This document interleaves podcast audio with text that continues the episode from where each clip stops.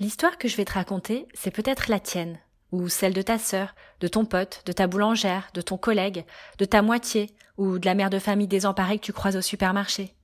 Cette histoire est inspirée de ma vie et de celle d'autres parents plus qu'imparfaits. Pression parentale. Je veux faire pouce. Je suis Emma Lagarigue, déculpabilisatrice parentale et auteure du blog Parents plus qu'imparfaits. C'est un matin qui ressemble à tous les autres. Le réveil sonne, je n'ai pas envie d'ouvrir les yeux. Mais je dois réveiller la maisonnée, effectuer les tâches du matin et espérer être à l'heure au travail. Je secoue ma moitié une fois, deux fois, je file sous la douche. Je tourne le robinet, il faut que je me dépêche, faire vite, mais bien. L'eau presque brûlante qui coule le long de mon corps me rappelle que je suis belle et bien vivante. Je commence à ouvrir les yeux et à sentir mes muscles se désengourdir. Machinalement, ma main se pose sur la bouteille de shampoing quand je me souviens que j'ai pris comme résolution de sauver le monde, bien que je n'ai pas encore trouvé comment me sauver moi, en investissant dans un shampoing solide qui rend mes cheveux plats et poisseux. J'hésite une seconde. La planète attendra le prochain shampoing. Je me shampouine la tête. Il faut que je me dépêche. Faire vite, mais bien. Je reste sous l'eau. J'aimerais que ce moment ne s'arrête jamais. Je me sens si bien et si mal à la fois. Tout s'embrouille dans ma tête. J'ai l'impression d'échouer, de faire tout de travers. Je vis mal cette pression parentale. Je réalise avec désarroi le fossé entre mes valeurs et ce que j'exprime au quotidien à travers mes paroles et mes actes. Le constat est accablant. Je me trouve tellement nulle et incapable. Incapable d'utiliser ce foutu shampoing zéro déchet, incapable de me trouver belle, incapable de gérer ne serait-ce qu'un enfant, incapable de gérer mes émotions, et moi qui pensais que c'était réservé aux enfants, incapable de m'occuper de la maison comme je voudrais, incapable de cuisiner tous les repas maison, bio et local, incapable d'être bonne dans mon travail, incapable de prendre du temps pour ceux que j'aime. J'attrape mon savon, solide cette fois. Il faut que je me dépêche. Faire vite, mais bien. Je reste sous l'eau. Ce calme avant la tempête me fait penser à avant. Quand nous étions deux et que tout était simple, que cette pression parentale était inexistante. Je me rappelle avec nostalgie qu'à cette époque, nous ne nous disputions pas pour des dents non brossées. Nous ne nous esclavions pas non plus pour euh, un caca dans un pot. Le week-end, nous ne regardions pas l'heure pour aller dormir. Et personne ne nous tirait du sommeil le matin. Nous étions libres d'aller au ciné ou sortir prendre un verre quand bon nous semblait. En fait, nous prenions la vie comme elle venait. Je réalise alors tristement que ma vie d'avant me merde. Je n'ai même pas terminé ma pensée que la voici qu'elle surgit sournoise et mesquine, cette garce de culpabilité. Elle ne me lâchera donc pas. Sa voix détestable me dit Tu te rends compte de ce que tu oses penser? Cette pression parentale, tu l'as bien voulu Tu n'es qu'une enfant gâtée qui ne se rend même pas compte de la chance qu'elle a d'avoir un enfant.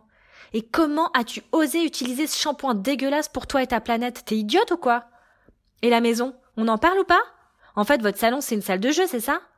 Vu l'état, on se demande si t'as pas plusieurs gosses, hein. D'ailleurs, euh, en parlant de jeu, il est trop gâté ce gamin. Hein. Au fait, t'as digéré le fait de lui avoir crié dessus hier soir?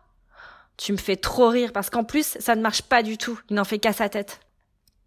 Je me rince. Il faut que je me dépêche. Faire vite, mais bien. Le pire, c'est que je me dis qu'elle a raison. Qu'est-ce que je fous là? Ne serais-je pas un imposteur, même dans mon rôle de parent? Je ne suis même pas capable de me gérer moi-même. Ça y est, des larmes jaillissent de mes yeux et se confondent à l'eau. C'est aussi précieuse que je gaspille inutilement. Je suis fatiguée, dans mon corps et dans ma tête. Cette pression parentale m'oppresse. J'aimerais faire une trêve, faire pouce. J'ai envie de rester à jamais sous cette douche, me faire oublier, ne plus avoir de compte à rendre à personne, ne pas devoir donner l'exemple, rendre mon tablier, en finir avec les responsabilités. Je veux me sentir libre. Des bruits d'enfants m'extirpent brutalement de mes pensées. Je coupe enfin l'eau. Je me sèche. Il faut que je me dépêche. Faire vite, mais bien. La porte s'ouvre, je me crispe. Mes deux amours rentrent dans la petite pièce embuée, tout sourire. Mon corps se détend. Un bisou, maman. Je fonds. Je suis à peine sèche que j'attrape ce petit trésor que je bisoute sans m'arrêter. Nous rions de bon cœur. Je regarde ce petit garçon plein de vie, et je me demande jusqu'à quand il me réclamera des câlins et des bisous. Je réalise alors à quel point cet instant si précieux est éphémère. Je me rends compte que ce qui me rend vraiment heureuse, ce sont ces petits bonheurs du quotidien. ces moments ensoleillés entre chaque orage que je n'échangerai pour rien au monde. Mais ces orages, ces downs que je gère si difficilement, qu'est-ce que je peux en faire? Je suis convaincue qu'ils peuvent beaucoup m'apprendre sur mes relations à autrui, sur les autres et surtout sur moi. Je sais qu'on peut les réduire ou les atténuer, mais pas les supprimer complètement, car finalement c'est aussi ça la vie. Et puis je me dis que rien ne peut davantage me faire grandir et m'élever que mon enfant, et que je dois saisir cette chance. Je me regarde dans le miroir et je me fais une promesse, celle de me lancer un défi qui me semble démesuré, mais que je suis enfin prête à affronter.